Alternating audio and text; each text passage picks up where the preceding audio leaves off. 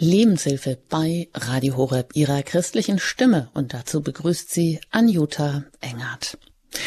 Reinigung der Körpersäfte nachhaltig regenerieren. Ja, wie geht das? Nach einem langen Winter, da sehnt man sich doch direkt nach dem Frühjahrsputz in Haus und Garten. Aber warum gibt es den nicht auch für den Körper? Obwohl, nichts anderes ist doch die christliche Fastenzeit. Nur ist sie gerade vorbei.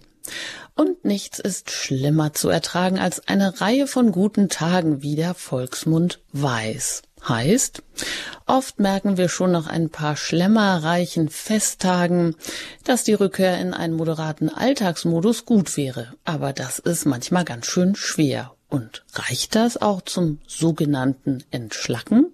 Und ist das überhaupt notwendig? Ein Blick in die Reinigung von Verbrennungseinrichtungen in Hochöfen zeigt, dass die Entschlackung eben genau in diesen Hochöfen von Rückständen ziemlich wichtig ist, damit das ganze System wieder reibungslos funktionieren kann. Aber wie lässt sich das auf unseren Stoffwechsel übertragen?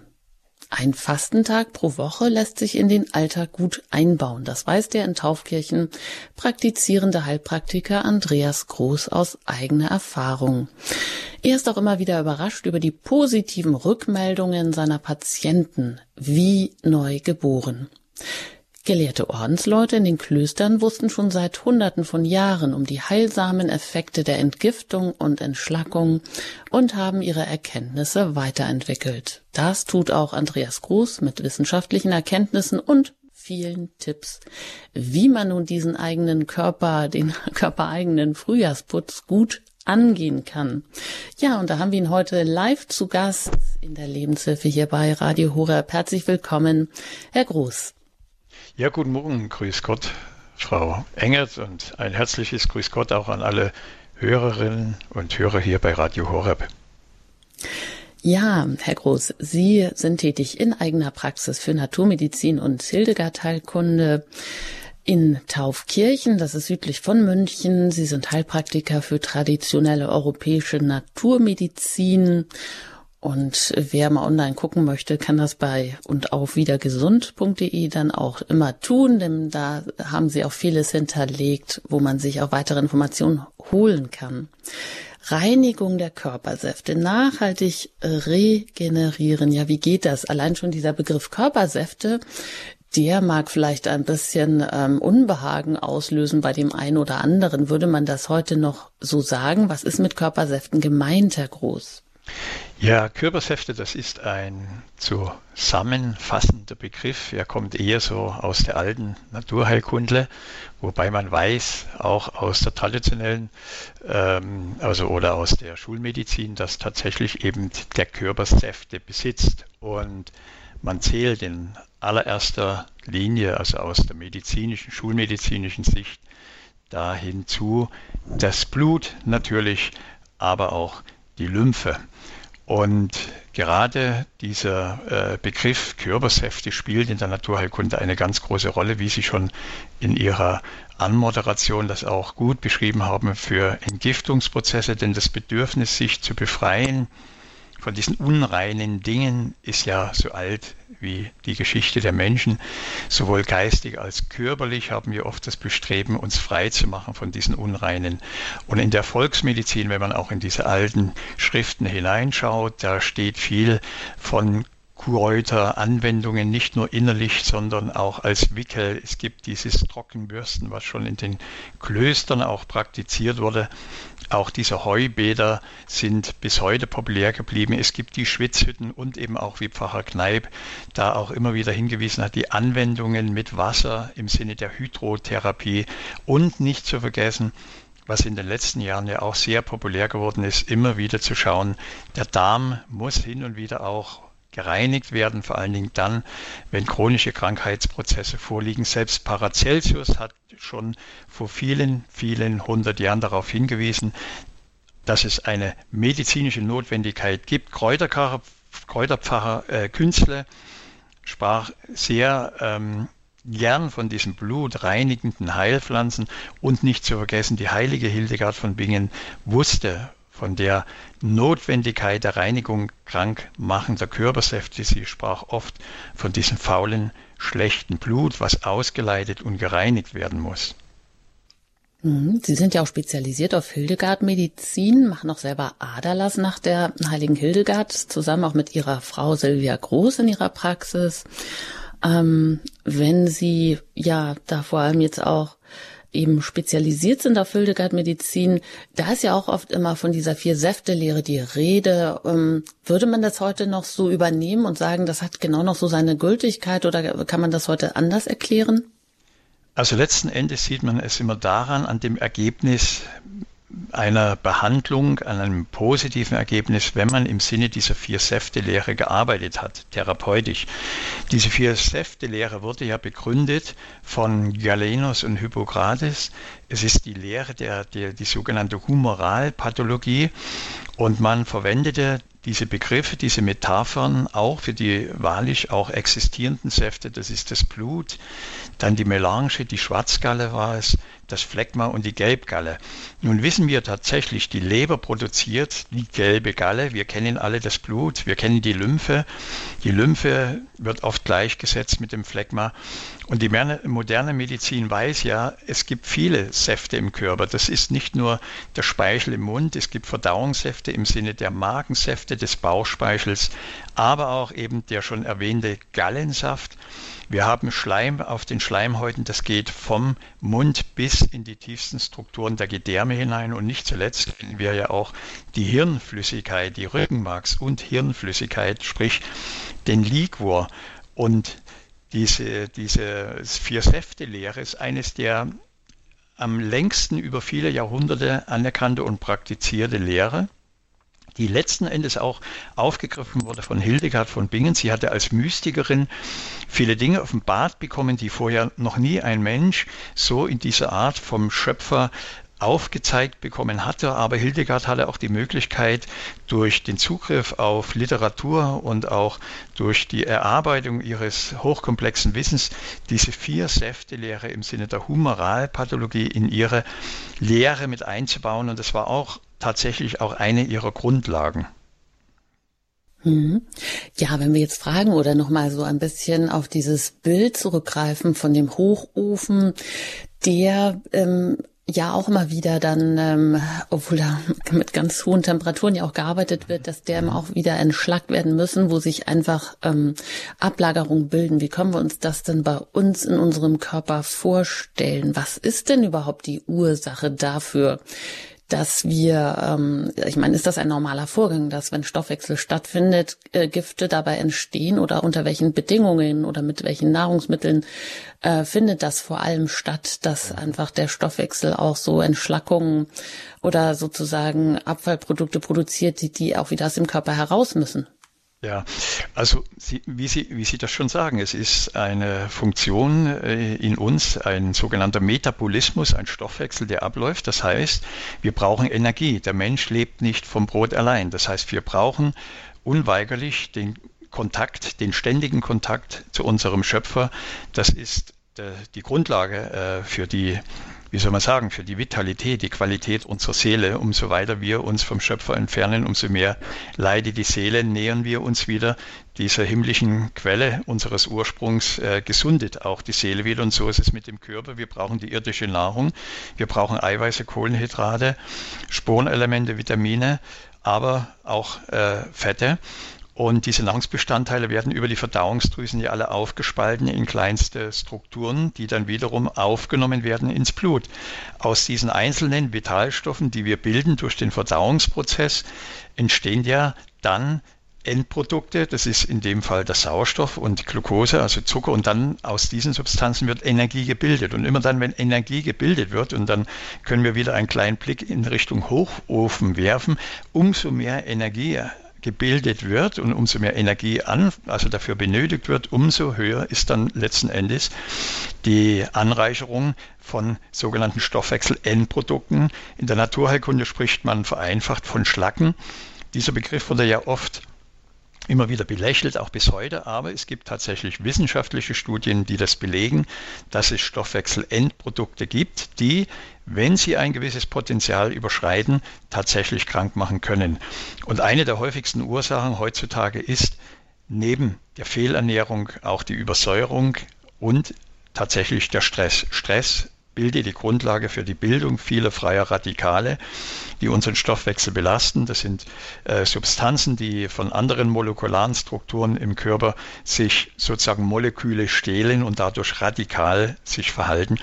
Aber auch sehr viele Menschen, und das erleben wir tatsächlich tagtäglich auch in der Praxis immer wieder, nehmen doch sehr viel und oft viel zu viel Medikamente und alle Allopathie, sprich schulmedizinischen Medikamente, hinterlassen mehr oder weniger schädliche Spuren im Körper, vor allen Dingen Psychopharmaka, Schmerzmittel, auch Statine, sprich also Blutdruck und, und Cholesterin senkende Mittel. Dann haben wir ja oft durch diese Medikamente Belastung der Leber und der Niere, was ja die wichtigsten Entgiftungsorgane sind. Und so baut sich tatsächlich bei manchen Menschen systematisch eine Art Vergiftungsprozess auf durch die Schlacken und nicht zuletzt der Darm als wichtigstes Organ der Elimination, der Ausleitung von Stoffwechsel-Endprodukten. Der Darm ist häufig die Grundsache, die Grund, ja, ähm, der, der, wie soll man sagen, die Grundlage, die Grundlage für sehr viele Krankheitsprozesse, weil sich oft eine sogenannte Autointoxikation bildet, eine aus dem Darm herauskommende Selbstvergiftung. Ja, ein Vergiftungsprozess, das hört sich vielleicht erstmal unsympathisch an, aber wenn man sich der Sache stellt, dann heißt das ja auch, dass man selber etwas in der Hand hat, um etwas dagegen zu tun. Also es gibt einige Stellschrauben, an denen man drehen kann, wie man auch mit weniger Stress, mit weniger Medikamenten mit einer guten und guten Ernährung oder eben auch mal einen Entlastungstag oder regelmäßig vielleicht mal eine Fastenwoche ähm, sich da wieder ins Gleichgewicht begeben kann. Und darüber reden wir gleich nach einer Musik hier bei Radio Horeb, wenn es heute um die Reinigung der Körpersäfte geht und die Frage, ja, wie können wir uns nachhaltig regenerieren? Wie geht denn der Frühjahrsputz im eigenen Körper? Und dazu hat Andreas Groß viele Tipps für Sie. Er ist in eigener Praxis für Naturmedizin und Hildegard Heilkunde in Taufkirchen südlich von München tätig und wird auch gleich darüber sprechen.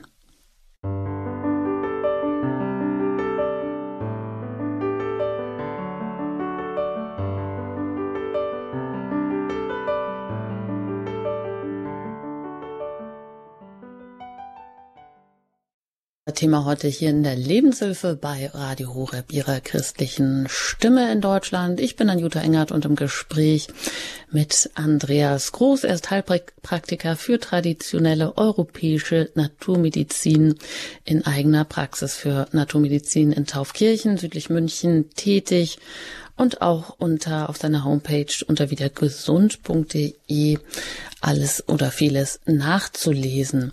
Herr Groß, wenn man etwas ändern will, bekanntlich braucht man dann wirklich ein Ziel, was so auf einen zugeschnitten ist und was einen überzeugt, eine, eine gute Zielsetzung könnte ja auch sein, viele positive Nebenwirkungen, die so eine Entschlackung oder so eine Reinigung auf unseren Körper hat. Sie selber fasten ja auch immer wieder. Sie haben auch ähm, positive Rückmeldungen von vielen Ihrer Patienten. Was sind denn positive Nebeneffekte? Ja, das Wichtigste sind die authentischen Wahrnehmungen, die authentischen Erfahrungen. Sie haben ja gesagt, ja, ich faste auch und ich habe jetzt gerade eine Woche nochmal an die Ostertage drangehangen, wo es darum ging, nochmal den Körper richtig zu entgiften und ich merke schon nach sieben Tagen, eine ganz positive Wirkung. Ähm, die Rückmeldungen von vielen Patienten und Patientinnen, die jetzt auch begleiten bei uns, äh, unter Anleitung auch solche Reinigungskuren durchführen, das ist meistens ein, ähm, ja, ein allgemein, ein, ein allgemein verbessertes Wohlempfinden. Die Menschen haben mehr Energie. Das ist oft ähm, die Folge von einer verbesserten Sauerstoffzufuhr.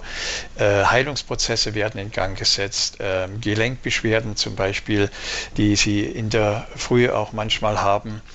Ähm, sind verschwunden, äh, sie fühlen sich geistig äh, mobilisiert, sie fühlen sich äh, vitaler und die allgemeine Leistungsfähigkeit, wie gesagt, die ist viel besser. Das hängt eben damit zusammen, dass tatsächlich ähm, die Energiebildung verbessert wird, die Sauerstoffsättigung wird verbessert, das Immunsystem wird reguliert und Auswirkungen aus der medizinischen Sicht, das kann man tatsächlich auch nachprüfen über ähm, Heilungsprozesse, über ähm, äh, Prozesse bis hin äh, zur äh, Verbesserung chronischer Beschwerden und letzten Endes sogar, und da gibt es auch Dokumentationen darüber, darüber, dass solche oder ähnliche Anwendungen tatsächlich auch in der Lage sind, das Wachstum von Krebs massivst äh, zu reduzieren und sogar Krebserkrankungen zum Ausheilen zu bringen. Also das ist jetzt an dieser Stelle keine euphorische Versprechung, sondern man weiß, dass ähm, der Krebs oft als Grundlage für das Wachstum toxische Belastungen im Körper braucht, auch die Übersäuerung. Und wenn solche Faktoren reduziert werden, dann können auch chronische oder schwere Krankheitsprozesse sehr positiv beeinflusst werden. Hm, das sind ja schon mal hm, ja einige Punkte, die wirklich vielleicht auch Lust machen, was zu tun, ein, ein allgemein verbessertes Wohlempfinden, überhaupt mehr Energie. Das ist ja auch oft das, worunter man vielleicht wirklich leidet, dass man so in den Seilen hängt, dass man so etwas energielos ist oder auch so eine geistige Wachheit, mehr Vitalität, überhaupt mehr ja, Verbesserung auch von chronischen Schmerzen und um einfach auch, ja, etwas zu tun gegen das Wachstum von Krebszellen, also die toxische Belastung im Körper zu reduzieren. Fragen wir nochmal umgekehrt, ähm, was kann denn eigentlich auch alles so an ja, Symptome darauf hinweisen, dass wirklich vielleicht mal so eine Entschlackung, eine Entgiftung angesagt ist?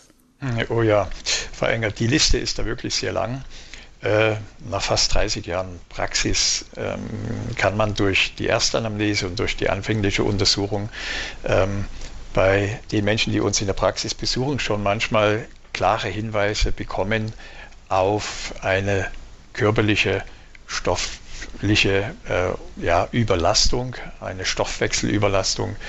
Und es zeigen sich dann oft Beschreibungen äh, bei Patienten und auch bei Untersuchungen so Ergebnisse wie geistige Erschöpfung, körperliche äh, schnelle Entkräftigung, auch Schmerzen nach körperlicher Belastung, das deutet auch oft auf zusätzliche Übersäuerung dann noch hin, aber auch Stimmungsschwankungen, Melancholie, das spricht dann häufig für diese Leberbelastung, auch eben für die Belastung mit Schwarzgalle, mit der Melange im Blut, die erhöhte Reizbarkeit zum Beispiel. Das geht aber auch hin bis Ein- und Durchschlafstörungen, einschließlich Stressintoleranz. Das wird oft beschrieben, wo man sagt, da liegt eine Stoffwechselüberlastung vor.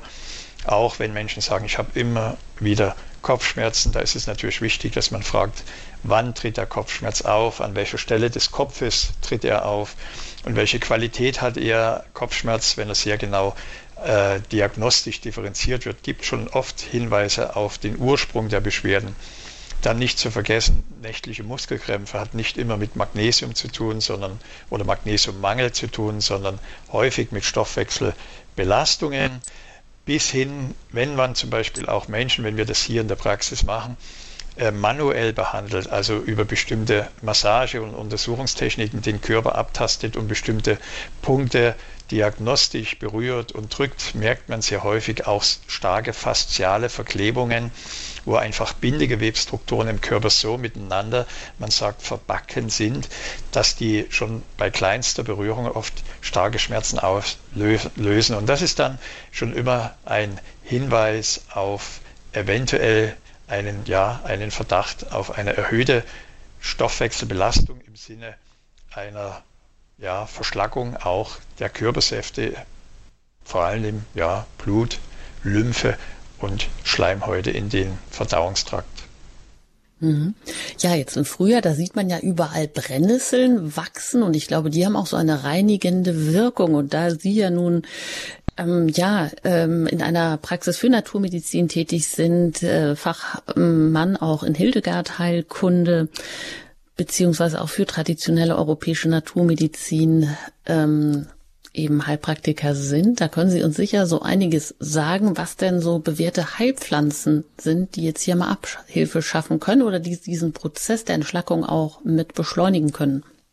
Ja, Sie hatten gerade gesagt, diese Brennnessel hatten Sie gerade benannt, eine Pflanze, die oft ja ignoriert wird. Man sieht sie ja häufig und man kennt sie schon lange. Es ist eine uralte traditionelle Heilpflanze, deren äh, Dokumentationen über die Wirksamkeit in die Jahrtausende zurückreicht. Und die Brennnessel ist ein Kulturfolger. Immer dort, wo Menschen oft ihre Siedlung verlassen haben, siedeln sich Brennnesseln an und Brennnesseln ähm, sind in der Lage, äh, Toxine aufzunehmen und zu verstoffwechseln und in gereinigter Form auch den Körper wieder zurückzugeben. Deswegen haben sie auch zum Teil einen sehr hohen Mineralanteil, diese Brennnesseln. Und die Brennnessel in Kombination mit Löwenzahn, diese beiden Pflanzen alleine haben schon eine blut- und lymphreinigende Eigenschaft. Man spricht dort von der synergetischen Wirkung von verschiedenen Heilpflanzen. Ich hatte äh, zu Beginn jetzt auch schon einige Male die Übersäuerung erwähnt. Der grüne Hafertee ist da sehr gut geeignet, um die Säuren aus dem Körper zu eliminieren. Auch entsäuernd wirkt der Holunder, schwarzer Holunder, Sambucus nigra genannt, ist ja auch blutbildend und es gibt alte traditionelle Pflanzen, die schon vor vielen hundert Jahren eingesetzt und angewendet wurden, auch auf der Seefahrt. Das war zum Beispiel äh, das Pockholz wurde mitgenommen, auch Erdrauch, also Formaria. Das sind alles Pflanzen, die eine blutreinigende Wirkung hatten. Und diese Pflanzen wurden auch eingesetzt, zum Beispiel bei Infektionen, bei Krankheiten, weil sie das Blut auch frei machen von diesen, von dieser Fäulnis, wie Hildegard gesagt hat, von diesen schlechten Säften. Oft ignoriert werden die Walnussblätter, gerade jetzt im Frühjahr, diese frischen jungen Walnussblätter, äh, Juglandis, äh, äh lateinisch auch genannt, haben eine sehr Lymph und somit auch blutreinigende Wirkung. Die Lymphe wird ja auch immer wieder vernachlässigt und ist doch eines unserer wichtigsten Entgiftungssysteme. Auch auf das Lymphsystem wirkt Sarsaparillenwurzel genauso wie auch der Braunwurz. Und das sind alles Pflanzen, die sowohl als Einzeldroge eingesetzt werden können im Sinne der klassischen Phytotherapie, also sprich als Tee und äh, sie kann, können aber auch gemischt werden. Man sollte aber nicht mehr wie sieben Pflanzen nehmen. Also im Idealfall zwischen drei und sieben Pflanzen mischen. Alles andere ist dann oft so eine Überfrachtung, also ein Tee zwischen drei und fünf. Das ist eigentlich das, was ich am liebsten auch selber rezeptiere, weil dann weiß man letzten Endes auch, was dann auch effektiv gewirkt hat. Bei zu viel Pflanzen verliert man oft dann auch leider den Überblick. Ja, das stimmt wohl. Wie ist das denn, wenn man jetzt so am Waldrand eben genau oder am Garten vielleicht auch diese frische Brennnessel sieht und, und selber hat, wenn man sich auch aus beiden Pflanzen, aus Löwenzahn und Brennnessel, einen Tee zubereiten möchte, ist es jetzt ähm, besser, das in getrockneter Form zu tun oder durchaus auch jetzt frisch selber ähm, vorsichtig zu ernten und dann ähm, einen Aufguss zu, zuzubereiten? Also gerade von diesen beiden Pflanzen, Brennnessel, Löwenzahn, wichtig ist, man soll es dort pflücken, wo keine Belastung ist, also keine, kein, nicht auf einer Kuhweide pflücken oder nicht da, wo die Hunde immer spazieren gehen, sondern wirklich an einer sauberen Stelle, also am besten draußen, wo es ein wenig äh, abgeschirmter ist von der Zivilisation. Die Brennnessel kann als ganze Pflanze natürlich genutzt werden, wenn sie gereinigt ist, vor allem die Blätter, die können frisch aufgebrüht werden, auch der Löwenzahn. Man kann sowohl Löwenzahn und Brennnessel sogar als Salat auch äh, zu sich nehmen, also frisch essen. Es gibt sowohl ähm, als Präparate die Frischpflanzensäfte, es gibt aber auch Menschen, die machen sich selber Presssäfte aus Frischpflanzen und das ist möglich. Ansonsten kann man die Pflanzen trocknen. Ähm, man muss dort schauen, dass sie äh, nicht verkeimen, also nicht verschimmeln, sondern dass sie richtig trocknen, am besten auf einem trockenen Dachboden. Und dann kann man über das ganze Jahr äh, saisonal diese Pflanzen verwenden. Und die Brennnesselwurzel hat von der Wirksamkeit her noch eine andere Differenzierung. Sie wird oft eingesetzt für Männer bei Beschwerden der Prostata, während die Brennnesselblätter eher in Richtung Entsäuerung und auch Entgiftung gehen. Aber generell sind diese beiden Pflanzen eine der hervorragendsten Pflanzen, die wir zur Verfügung haben. Und sie werden leider, leider immer noch unterschätzt, natürlich auch von der Pharmaindustrie so beiseite geschoben. Aber wir wissen, dass äh, der Schöpfer uns so viele Heilpflanzen geschenkt hat. Und dieser Satz, äh, es gibt für jede Krankheit auch eine Heilpflanze, ich habe am Anfang meiner Ausbildung gedacht, das kann nicht sein, es gibt so viele schlimme Krankheiten, aber es ist halt so, man setzt ja Heilpflanzen nicht nur ein, wenn man krank ist, sondern man nutzt sie ja als Präventivmaßnahme. Deswegen haben ja die alten Heiler auch früher immer gesagt, deine Nahrung sollte deine Medizin sein und deine Medizin die Nahrung. Und wenn man sich gesund ernährt und dort schon auch Heilpflanzen mit einsetzt in die Nahrung, hat man präventiv schon eine hervorragende Maßnahme für sich selber und vielleicht auch in der Familie geleistet, um gar nicht erst krank zu werden. Ja, also etwas wirklich ganz Einfaches mit großer Wirkung, was vielleicht oft belächelt wird, aber ganz zu Unrecht, wie Sie sagen.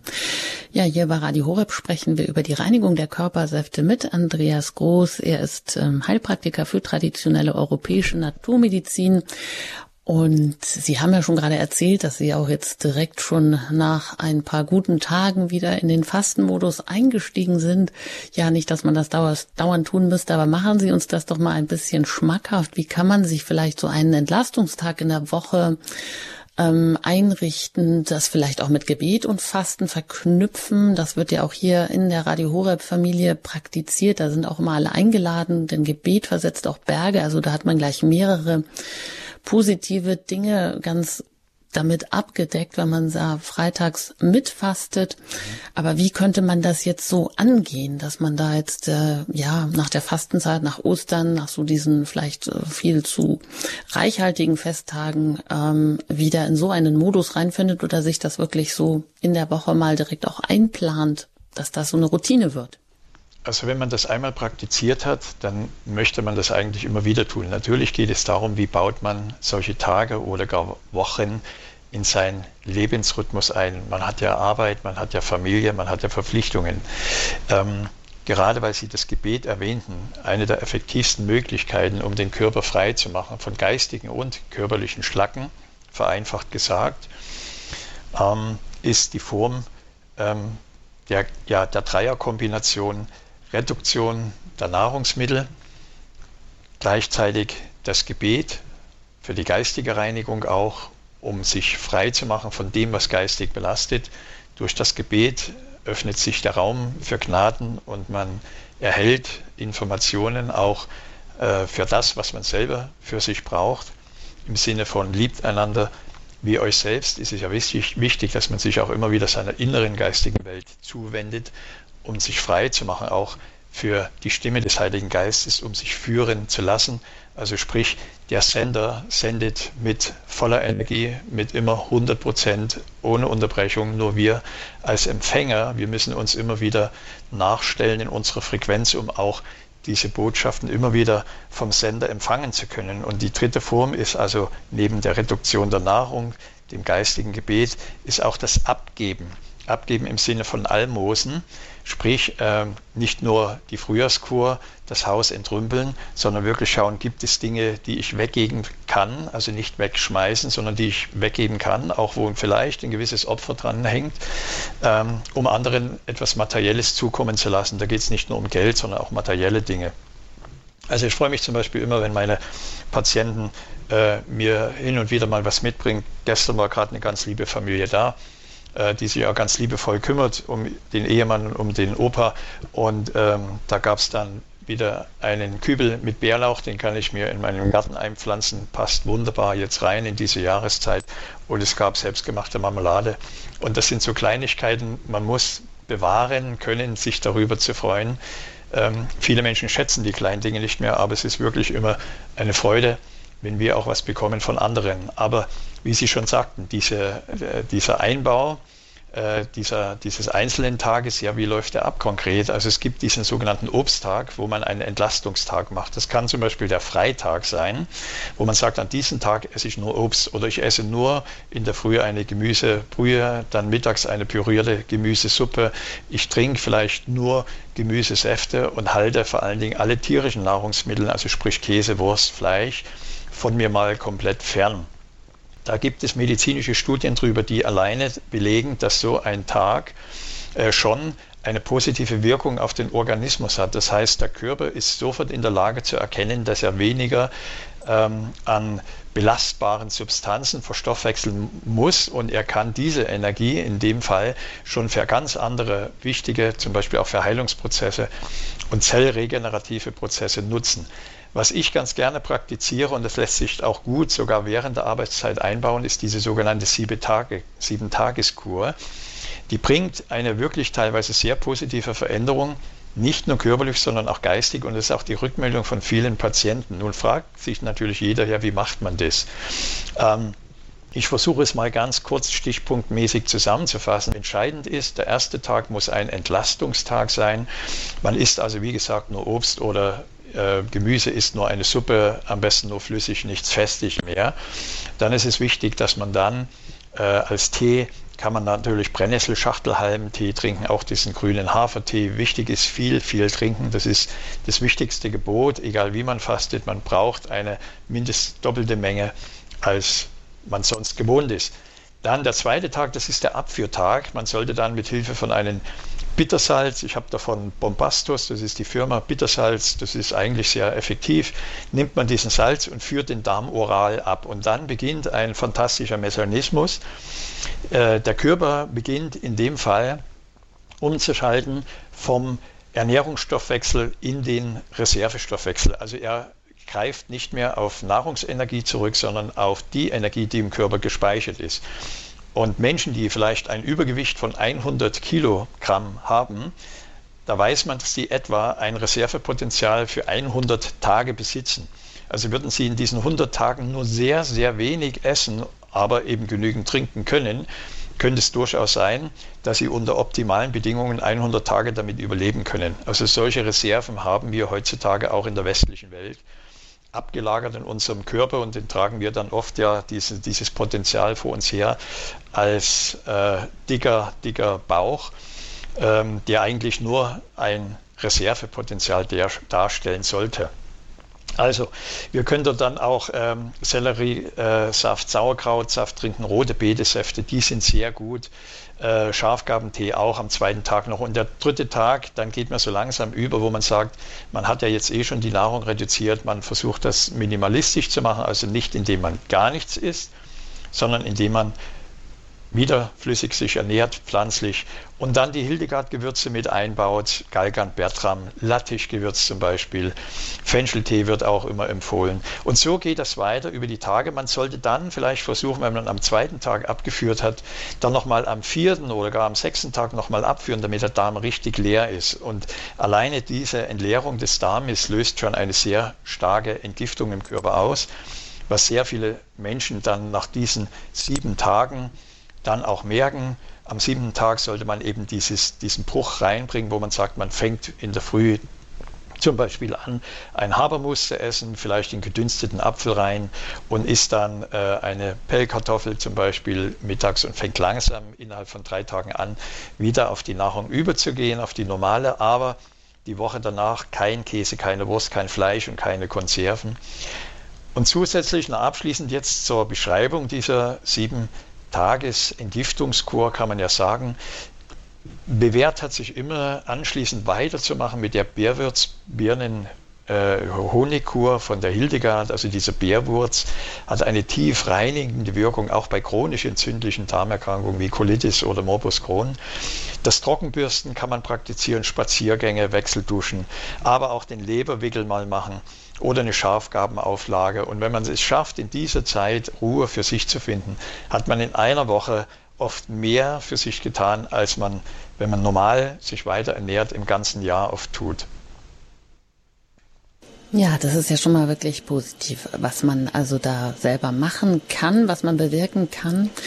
Ja, vielleicht haben Sie selber schon Erfahrung damit gemacht und können uns das auch hier mitteilen. Das können Sie gerne tun. Die Hörernummer ist jetzt für Sie nämlich auch freigeschaltet. Das ist die 089 517 008 008.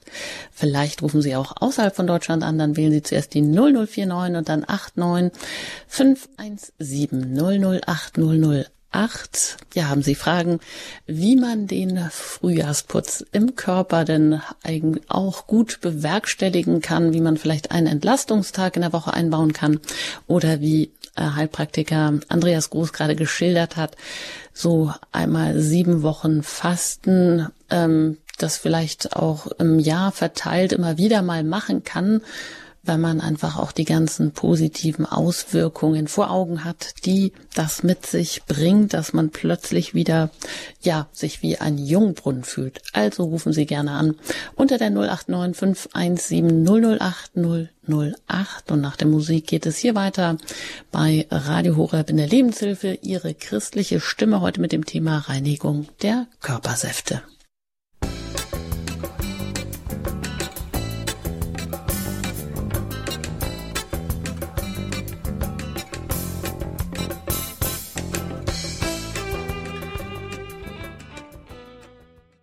Radio Horeb, Ihre christliche Stimme mit der Lebenshilfe und da sprechen wir über die Reinigung der Körpersäfte, Frühjahrsputz. Nicht nur in Haus und Garten, sondern auch bei sich selber zugeschaltet ist Andreas Groß. Er ist Heilpraktiker für traditionelle europäische Naturmedizin in eigener Praxis für Naturmedizin in Taufkirchen südlich München tätig und Sie können auch immer auf seiner Homepage auf wiedergesund.de nachschauen. Ja, Sie können uns gerne anrufen unter der 089 517 008 008, wenn Sie Fragen haben zum Frühjahrsputz im eigenen Körper dann können Sie uns gerne jetzt erreichen. Das hat auch bereits eine Hörerin getan, mit der ich jetzt hier verbunden bin, aus dem Sauerland. Ich grüße Sie. Ich habe eine Frage. Welche Tees oder welche Mittel kann ich zum Abführen gebrauchen, die mir nicht Schmerzen bereiten?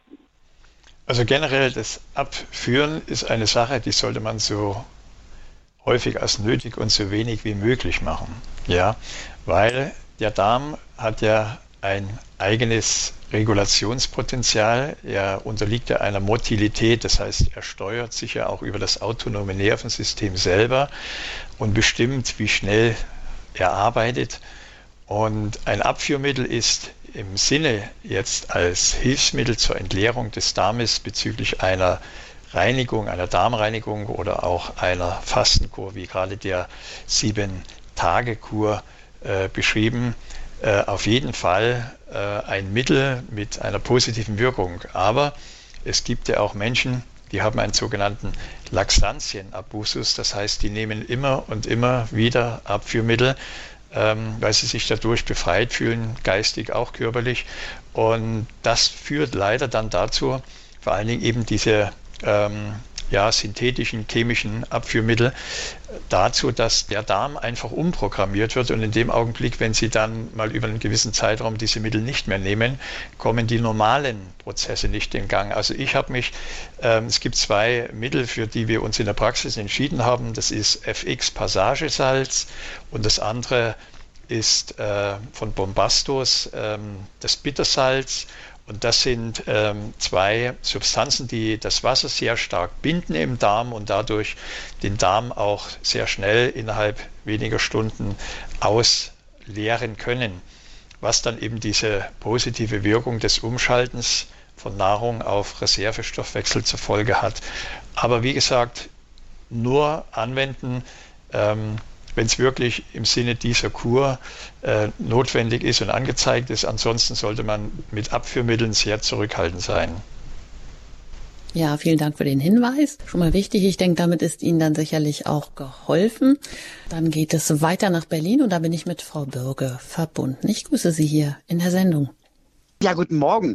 Büge, mein Name ist Büge, wieder Bügel ohne L, einfach nur Büge. Gut, Herr Büge. Guten Morgen, Sie beide. Guten Morgen. Eine grundsätzliche Frage. Ähm, die Moderatorin, wie war Ihr Name bitte nochmal? Anjuta Engert. Frau Engert, ja, es geht mir gut. Also ich möchte nicht sagen, dass ich jetzt noch leide, aber ich habe zweimal Corona gehabt und es war wahnsinnig. Ähm, hm. Das war, war ganz schlimm. Ja, ich habe aus der Altenpflege, weiß ich, um viele Symptome und die habe ich so geballt bekommen innerhalb kürzester Zeit. 2019 bis 2020. Da war die erste Infektion. Ich habe keine Luft mehr bekommen. Am ganzen Körper hatte ich Blutergüsse. Äh, mein Augenlicht ist signifikant schlechter geworden. Gliederschmerzen in den, in den Fingerspitzen, also Fingern und Füßen. Gelenkschmerzen über den ganzen Körper verteilt. Ähm, wie gesagt, so rote Hautflecken über den ganzen Körper verteilt. Wie Blutergüsse, die einfach vom Abend, ich bin noch baden gegangen, am nächsten Morgen waren die da. Ich habe ganz ruhig geschlafen. Ähm, haben Sie denn eine konkrete Frage? Ich, ich äh, tue mich ja, jetzt genau. hier mal mit, ein. Mit was ich, mit was ich Genau. reinigen könnte. Also folgendes, es geht könnte. darum, was Sie beschreiben, ist, es gibt ja dieses Post-Covid- und äh, Long-Covid-Syndrom, wo Menschen, die einen schwereren Verlauf einer Virusgrippe hatten, äh, dann zum Teil über Monate, manche sogar über Jahre Probleme haben. Jetzt beschreiben Sie natürlich Symptome, die auf jeden Fall für einen schwereren Grippeverlauf sprechen. Wir müssen halt da immer beachten, äh, unabhängig jetzt von Ihnen, jetzt mal ganz pauschal gesagt, gab es Vorerkrankungen, gibt es körperliche, konstitutionelle Schwächen, welche Medikamente wurden im Vorfeld genommen. Wenn ich zurückschaue in meine Praxiserfahrung zur Zeit, wo man über Corona nicht sprach, sondern über die Influenza-Grippe, dann hatten wir ähnliche Fälle, wo die Leute, zum Beispiel im Jahr 2017, 18 hatten wir ja über 20.000 Todesfälle äh, allein durch die Influenza, wobei dort viele ja gar nicht gemeldet wurden wie zu Zeiten von Corona. Da wurde ja jeder gemeldet, selbst wenn der Verdacht nur bestand.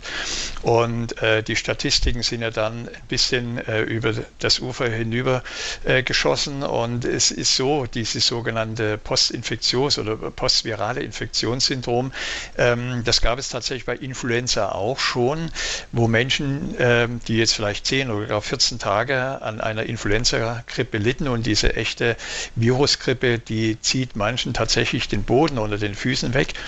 Und äh, sie kommt dann anschließend in so ein genanntes äh, äh, Chronik-Fatigue-Syndrom, das ist ein chronisches Erschöpfungssyndrom. Ähm, man hat festgestellt, dass die Ursache für solche Beschwerden nicht alleine der Virus ist, sondern der Virus war immer nur der Auslöser. Wenn man dann anamnestisch die Menschen befragt, stellt man fest, dass schon im Vorfeld gewisse Grundstörungen da waren oder sogar Erkrankungen schon da waren, die dann letztendlich nur noch diesen Auslöser einer Virusgrippe gebraucht haben. Und anschließend kamen die Leute nicht mehr richtig auf die Füße. Und in dem Fall sprechen Sie ja jetzt auch von Belastungen, die man nachbehandeln muss. Das ist halt leider, leider ein Teil der Schulmedizin, was auch viele Schulmediziner ja auch selber bedauern, dass äh, nachdem eine Krankheit medikamentös behandelt wurde, oft ähm, und die Symptome dann verschwunden sind, oft diese Nachbehandlung nicht mehr stattfindet. Und gerade bei solchen Infektionskrankheiten äh, sollte man schauen, dass man auch ein Blutbild macht, um mal zu gucken, wie hoch ist denn zum Beispiel der Verschleiß an Nährstoffen. Also man weiß, dass bei Corona äh, etwa äh, 50 Prozent vom Vitamin C innerhalb von 24 Stunden verbraucht wurden. Und wenn man diesen Vitamin C-Speicher nicht auffüllen kann, äh, dann bleibt man einfach in einem immunologischen und energetischen Defizit. Also sehr viele Mikronährstoffe, äh, die in einen Mangel ähm, dann hineinführen bei dem erhöhten Verschleiß durch solche Virusinfektionen, diese, die müssen aufgefüllt werden. Und weil wir heute beim Thema Entgiftung sind, sehr bewährt hat sich auch bei Long- oder Post-Covid die Behandlung mit dem sogenannten blutigen Schröpfen beziehungsweise auch den Aderlass nach Hildegard, weil nach solchen schwereren Infektionskrankheiten immer Restbelastungen im Blut und auch in der Lymphe zurückbleiben. Und das wäre so, wie Sie es jetzt beschrieben haben, in Ihrem Fall durchaus eine Indikation, um den Körper mal grundlegend tief zu entschlacken und zu entgiften. Ja, ein Hinweis von meiner Seite auch noch, Frau Bügel. Da gibt es im Mai auch eine Sendung hier in der Lebenshilfe bei Radio Horeb über das Fatigue-Syndrom, auch gerade nach schweren Infekten mit dem Chefarzt der Schönklinik vom Berchtesgadener Land. Also wenn Sie sich das vormerken möchten, 12. Mai, vielleicht mal reinhören. Alles Gute Ihnen und danke nach Berlin. Weiter geht's in die Nähe von Hamburg und da bin ich mit Herrn Kistenmacher verbunden. Ich grüße Sie hier in der Sendung. Ja, grüß Gott. Ich habe drei äh, kleine Themen zusammenfassend. Erstens geht es um die Brennnessel, nämlich ähm, getrocknet ähm, als oder frisch als Salatbeilage. Normalerweise kenne ich die Wirkung der Brennnessel durch äh, Tätigkeiten in der Wiese oder bei der Arbeit, kann sehr unangenehm sein. Wie äh, wende ich denn die Brennnessel als Salat an? Das gleiche gilt auch äh, für den Löwenzahn, frisch und jung, nur die Blüte oder auch die äh, Blätter. Und das dritte ist äh, der junge Walnussbaum, äh, nicht der junge Walnussbaum, sondern die jungen Blätter. Mhm. Ähm, werden die als Tee äh, verwertet oder äh, auch als Salatbeilage? Also kommen wir zur ersten Pflanze, die Brennnessel äh, wenn man die Brennnessel äh, frisch äh, äh, als Nahrung direkt nimmt, als Salat, dann pflückt man jetzt diese frischen Blätter. Äh, natürlich mit Handschuhen, wenn man sich doch mal so verbrennt. Also diese, diese Nesselgifte, die können teilweise über 48 Stunden noch teilweise sehr hochsam wirksam sein. Vor allen Dingen dort, wo die Brennnessel sehr viel ähm, von diesen Toxinen bilden, von diesen Nesselgiften. da hilft das Spitzwegerich. Also immer sollte man, wenn man Brennnesseln pflückt, auch auch gleich schauen, bevor man die erste pflügt, ob man äh, Spitzwegerich dort wachsen sieht und Spitzwegerich dann direkt einfach die Blätter abreißen und auf die, auf die Verbrennungen durch die Brennnessel sozusagen äh, aufreiben und dann hat man innerhalb äh, weniger Minuten eine totale äh, Befreiung von diesen Schmerzen. Nur mal so als Hinweis weil mir das beim Pflücken auch schon passiert ist. Und dann habe ich das probiert mit dem Spitzwegerich und es funktioniert zu 100 Prozent. Ähm, man nimmt frische Blätter und walkt die so ein bisschen zum Beispiel in dem Küchentuch, dass die ein bisschen abgerieben werden. Und dann haben die im Allgemeinen auch dieses, ähm, äh, dieses Nesselgift nicht mehr. Und da werden die grünen Blätter, die werden kurz gewaschen mit dem kalten Wasser und dann in der Salatschleuder auch wie alle anderen Sachen mitgeschleudert. Genauso macht man das mit den Löwenzahnblättern. Immer aus der Mitte die frischen Blätter nehmen an einer sauberen Stelle pflücken, das versteht sich. Und äh, man kann sogar, wenn man dann äh, sagt, okay, ich habe jetzt vielleicht doch ein, äh, ein, paar mehr jetzt gepflückt, ähm, man kann die dann einfach trocknen. Man kann sogar diese Wurzel, wenn man die äh, abgewaschen hat von der Erde, kann man auch trocknen und äh, als Tee sich zubereiten, kleinschneiden, trocknen. Und dann hat man einen wunderbaren Tee. Die Brennnessel wirkt ja blutreinigend, sie wirkt ja auch äh, auf den Gallefluss. Und sie ist gleichzeitig auch ein Antidyskratikum, das heißt eine Pflanze, die eben auch im frühen Mittelalter schon erwähnt wurde, gegen die Dyskrasie, gegen das schlechte Blut. Also alle Pflanzen, die auch Nieren- und Leberwirksam sind, haben im gewissen Sinn auch eine blutreinigende Wirkung. Und die dritte Pflanze, die Sie erwähnt hatten, das sind äh, dieses äh, Juglantis, also die Walnussblätter. Da pflückt man einfach die jungen Blätter, äh, schneidet die klein, lässt die trocknen zerreibt die und dann hat man den Tee. Äh, Hauptindikation Blutreinigung und vor allen Dingen Lymphreinigung. Also gerade bei Lymphknotenschwellung, bei Infekten, wo Lymphknoten beteiligt sind oder auch eine starke Verschleimung, da kann man zum Beispiel diese Walnussblätter nehmen, zusammen auch mit äh, äh, Aland zum Beispiel, ist auch eine Pflanze, die dann in Kombination gut äh, zum Entschleimen äh, wirkt. Ja, danke schön nach Hamburg und weiter geht's in die Nähe von Freiburg. Und da bin ich jetzt mit einer Hörerin verbunden, die ich hier in der Sendung grüße. Hallo. Hallo, guten Morgen. Ähm, die Brennnesselwurzel hatten Sie erwähnt als Mittel gegen Prostata-Hyperplasie. Mhm. Und da hätte ich gern gewusst, wie das wirkt, ob das tatsächlich so ist, dass da eine Abschwellung von der Drüse sein kann. Also ist so die, die Weidenröschen oder? Ja, genau. Das kleinblütrige Weidenröschen wird auch da angepriesen. Mhm. Mhm. Also das sind so Pflanzen, äh, die sollte man auf jeden Fall einsetzen bei der Prostatahyperplasie, also bei der, bei der normalen ähm, Vergrößerung. Ähm, ab, man sagt so ab 50, 55 bei den Männern gibt es äh, nicht selten eine Hyperplasie, also eine gutartige Vergrößerung ist das ja, ähm, die physiologisch normal ist. ist äh, das Problem liegt dann immer darin, dass es Miktionsstörungen geben kann, also sprich, ähm, dass es Störungen beim Wasserlassen gibt oder genau. zu häufiges Wasserlassen. Und viele Männer haben dann tatsächlich einen Leidensdruck. Und man sollte erst einmal, bevor man eben diese schulmedizinischen Mittel einsetzt, äh, auf natürliche Mittel übergehen. Und speziell die äh, Brennnesselwurzel hat diese Indikation, dass sie ähm, eine, ähm, man sagt, eine, eine Atrophie, das heißt, also sie bewirkt eigentlich eine Reduktion ähm, der Größe. Das heißt, die Hyperplasie wird zurückgebildet oder ähm, generell hat es einen positiven Einfluss auch auf das Drüsengewebe und dadurch können die Beschwerden besser werden. Teilweise sogar Beschwerden werden besser, auch ohne dass sich das Volumen der Prostata vergrößert. Aber wie mache ich das? Ich wasche das, hatten Sie gerade eben also, dem Hörer ja. vorher erklärt. Äh, genau, äh, weil Sie gefragt haben, wie Sie es machen. Wenn man das selber pflegt, also äh, man kann das natürlich einsetzen in der Hoffnung, dass man auch die richtige Dosis dann erwischt. Besser ist es, wenn man standardisierte Präparate nimmt. Die sind dann genau vom Wirkstoffgehalt so ausgerichtet, dass man eben auch eine effektive Menge, zum Beispiel wenn man jetzt drei Kapseln Brennnesselwurzelextrakt gibt es, glaube ich, äh, ein Produkt von der Firma vom Dr. Klein, äh, ähm, spezielles Präparat. Die haben einerseits ein Brennnesselblätterprodukt äh, und auch ein Brennnesselwurzelprodukt. Und speziell dieses letztere wird eingesetzt bei der Prostatavergrößerung, also bei der Hyperplasie. Da würde ich tatsächlich zu standardisierten Fertigpräparaten übergehen. Gut, danke schön. Ich hoffe, das hat Ihnen noch weitergeholfen. Alles Gute nach Freiburg und weiter geht's wieder Richtung München nach Straubing und da bin ich mit Frau Engelbrecht verbunden. Ich grüße Sie. Grüß Gott. Und zwar hätte ich eine Frage. Ich nehme seit circa vier Jahren Flohsamen ein, jeden Tag. Zwei gehäufte Teelöffel abends und zwei morgens mit Wasser und trinke auch anschließend zwei Gläser Wasser. Aber rein für den Stuhlgang. Es ja. klappt. Aber nicht so, im Moment ist ein bisschen Stopp drin. Und da hätte ich gerne gefragt, ob ich will eigentlich keine medikamentösen Sachen nehmen.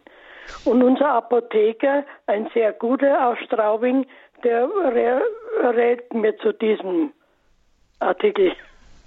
Ja, zu den Flohsamen. Ja, das, Im Allgemeinen, es gibt Flohsamen und Flohsamenschalen.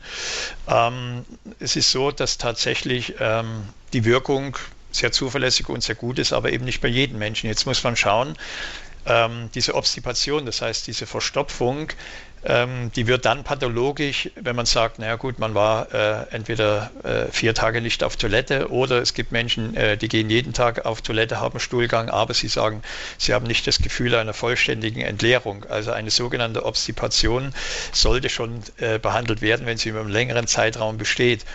Ähm, es gibt aber andere Faktoren, die da noch reinspielen. Das ist einerseits der Bewegungsmangel, das ist äh, die Trinkmenge und auch der Fluss der Galle. Also man kann, indem man seine ähm, vielleicht ein paar Übungen macht, ähm, man hat ja früher auch gesagt, ja, das Knie, Kniebeuge soll man machen bei Blähungen oder bei Verstopfung.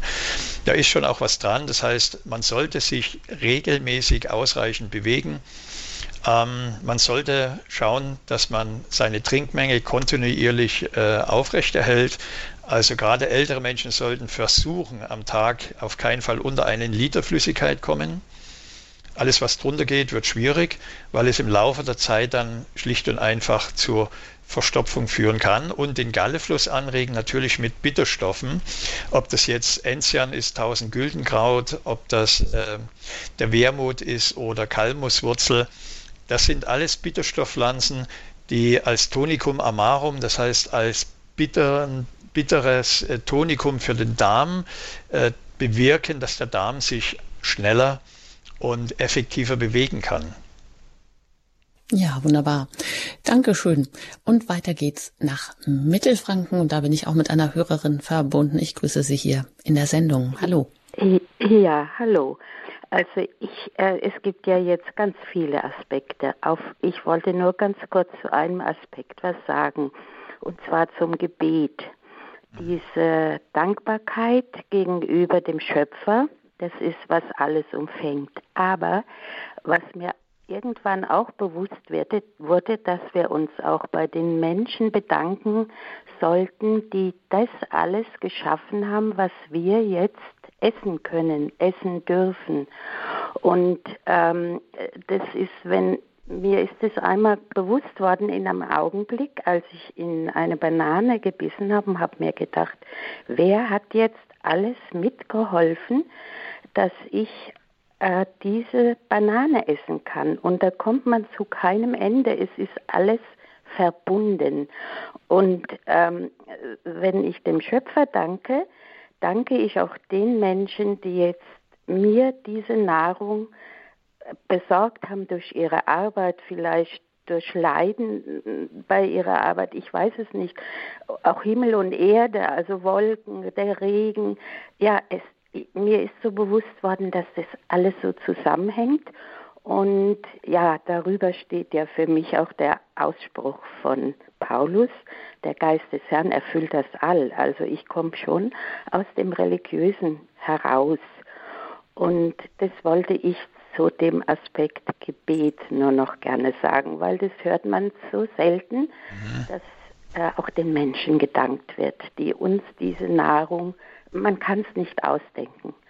Und das ist ja wirklich ein, ein äh, liebevoller Aspekt, den Sie da jetzt ansprechen. Und es ist tatsächlich so, es gibt ja Menschen, die versuchen immer wieder Leben im göttlichen Willen zu praktizieren. Ja, so nehmen wir das Beispiel Banane. Ne? Nicht ich esse die Banane, sondern dass man sagt, Herr, isst du, du diese Banane durch mich. Ja, dass man sich einfach zum Werkzeug des Schöpfers macht. Oder ähm, bereite du jetzt durch meine Hände dieses Essen zu. Und jetzt kennen wir ja für diese Dankbarkeit auch das Erntedankfest und wir kennen ja auch das tägliche Tischgebet, ähm, wenn wir, bevor wir essen, uns bewusst werden, dass das ja alles keine Selbstverständlichkeiten sind. Jetzt sind wir natürlich alle eingebunden in einen Alltag, wo uns das oft äh, nicht so gelingt, weil wir ja immer wieder getriggert werden. Wir werden ja massivst abgelenkt, sowohl über Medien als auch über immer wieder aktuelle neue Ereignisse. Und dieses äh, immer außer sich sein bringt natürlich auch äh, die Gefahr, mit sich, äh, dass wir nicht bei uns bleiben, dass wir nicht in dieser Wahrnehmung sind, um alles schätzen zu können, was uns geschenkt wurde. Aber generell, wenn man das immer mal wieder sich bewusst macht, dass man sagt, danke Herr, dass du mich genau an diese Stelle geschickt hast, zu dieser Zeit, ja, als die Konstellation der Sterne so am Himmel stand und du wusstest, zu welchem Vater und zu meiner Mutter und zu welcher Mutter du mich schickst und du wusstest, dass das alles zu deinem Erlösungsplan für meine Seele gehört, dann gehört natürlich auch diese Dankbarkeit dazu, dass man sagt, danke, ich habe, wenn ich will, jeden Morgen eine warme Dusche, ich habe jeden Tag mein warmes Bett und ich habe ein gesundes, reichliches Essen. Ja. Ja, vielen Dank für diesen Aspekt, die Dankbarkeit als Schlüssel auch zur Zufriedenheit. Ja, schauen wir noch weiter nach Baden-Württemberg und da bin ich auch noch mit einer Hörerin verbunden, die ich hier in der Sendung grüßen darf. Hallo. Hallo, ähm, ich habe ein paar relativ ähm, einfach zu beantwortende Fragen. Und zwar, ähm, das erste war, dass ich auch teilweise Allergikerin bin und aber ähm, Brennnessel, Spitzwegerich und so Sachen auch gern sammle. Ist es denn für mich besser, weil das hat mir mal jemand gesagt, dass viele Allergene auch drin wären, wenn man Brennnesseln zum Beispiel eher roh isst. Also ich ja, ich mache mir oft so Frischsäfte und da haben die gemeint, das wäre vielleicht doch gescheiter, ähm, das als Tee zu trinken. Da wollte ich einfach mal nachfragen, weil ich eigentlich ein Fan von so frischen Sachen bin. Mhm. Also das sage ich immer Learning by Doing. Das heißt, ich bin, ich bin ein Mensch, ich lerne durch Erfahrung. Und ich habe sehr viele Patienten, die kommen mit einer Liste und sagen, schauen Sie mal, ich habe jetzt hier 30 Nahrungsbestandteile, auf die ich allergisch bin. Aber wenn ich die esse, merke ich nichts. Und dann habe ich zum Beispiel bei Ananas, bin ich äh, nach diesem Befund nicht allergisch und wenn ich Ananas esse, habe ich innerhalb von fünf Minuten äh, einen ganz pelzigen Mund. Ähm, die Allergien generell deuten ja darauf hin, dass das Immunsystem überreagiert. Das heißt, es reagiert auf Erbinformationen, auf Fremdeiweiße sozusagen meistens mit überschießender Reaktion. Dahinter steckt ja erstmal ein positiver Aspekt. Das heißt, der Körper will uns vor etwas schützen, wo er glaubt, dass es unserer Gesundheit schaden könnte. Bei Allergien, je nachdem wie schwer die ausgeprägt sind und in welcher Form, ist es immer wichtig, dass man den Darm mit behandelt. Der Darm ist eigentlich das Zentralorgan äh, unserer immunologischen Steuerung, sowohl der Immunschwäche, die wir jetzt auch sehr weit verbreitet haben, als auch der überschießenden Abwehrreaktion im Sinne der Allergien.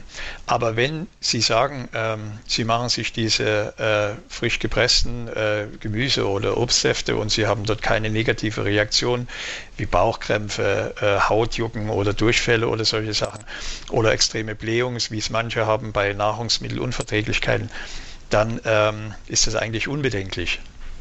Blättern, die haben jetzt angesprochen, da kann ich das auch ruhig ausprobieren mit dem Frisch, weil sie gesagt haben, die macht man getrocknet oder, weil wir haben hier so einen kleinen Walnussbaum um die Ecke stehen, immer ein paar so Blätter mit rein in den Saft. Genau. Ja. Also das sind so Empfehlungen aufgrund unserer Erfahrung. Und wenn man sich nicht sicher ist, sollte man auch an der Stelle auch immer mal so Rückfragen halten. Es gibt auch Ärzte für Naturheilkunde, die so die Phytotherapie, die Pflanzenheilkunde immer noch praktizieren oder einen Heilpraktiker mal fragen. Es gibt auch diese ähm, Walnussblätter-Tees ja zu kaufen. Und ansonsten fängt man halt an, dass man sagt, ich nehme jetzt mal ein Blatt und äh, tu mir das mal frisch aufbrühen und trinke einfach mal einen Schluck und mache das Stück für Stück und schau mal, wie es mir geht. Wobei eben die Walnuss selber ähm, nicht äh, als hyperallergen bezeichnet wird. Ähm, da habe ich aus meiner Erfahrung heraus noch nie eine allergische Reaktion äh, rückgemeldet bekommen. Ja, vielen Dank und auch den Mut, ein bisschen selber auszuprobieren und sich da sicher zu werden. Ja, weil wir, glaube ich, auch alle wissen, dass so Pricktests oder Allergietests dann vielleicht allgemeinen Hinweis geben, aber nicht immer unbedingt das widerspiegeln, was wir dann selber auch wahrnehmen. Herr Groß, abschließend vielleicht noch Reinigung der Körpersäfte für den Frühjahrsputz. Was mögen Sie uns zusammenfassend noch mit auf den Weg geben?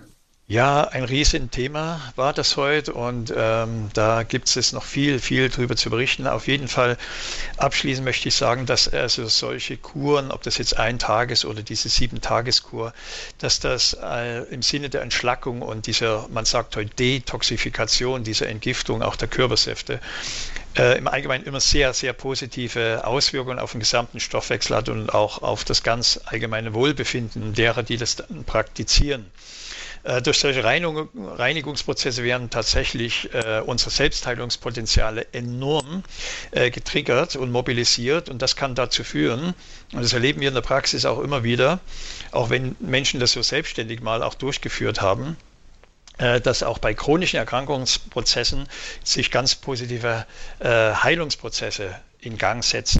Und solche Maßnahmen, solche Anwendungen, um den Körper zu reinigen, sollten ähm, also nicht nur genutzt werden, wenn sie krank sind oder Beschwerden haben, sondern sie können das immer und immer wieder im Sinne der Prävention nutzen, also sich letzten Endes da vor Krankheiten schützen. Also haben Sie wirklich Vertrauen in die Naturheilkunde, sammeln Sie Ihre eigenen Erfahrungen, das Potenzial ist riesig und Sie werden mit jeder Erfahrung staunen, was der Schöpfer uns dort für ein Geschenk hinterlassen hat.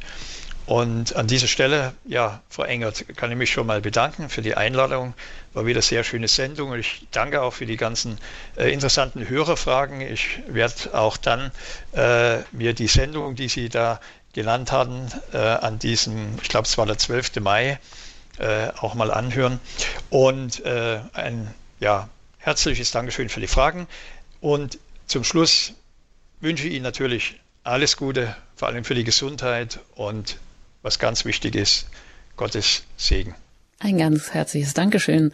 Andreas Groß war das, dass Sie heute hier sich die Zeit genommen haben und für uns zur Verfügung standen, hier in der Lebenshilfe bei Radio Horeb mit dem Thema Reinigung der Körpersäfte nachhaltig regenerieren. Wenn Sie weitere Informationen möchten, Herr Groß stellt dann auch immer einiges auf seine Homepage, wo Sie weiter nochmal, wenn Sie Fragen haben, erstmal gucken können. Und das ist dann die wiedergesund.de. In diesem Sinne ein herzliches Dankeschön Ihnen auch fürs Zuhören, fürs Anrufen. Und ja, immer auch ein herzliches Dankeschön für Ihre Unterstützung, für Ihr Gebet und auch Ihre Spenden, damit wir auch weiter auf Sendung bleiben können. Einen gesegneten Tag wünscht Ihnen Ihre Anjuta Engert.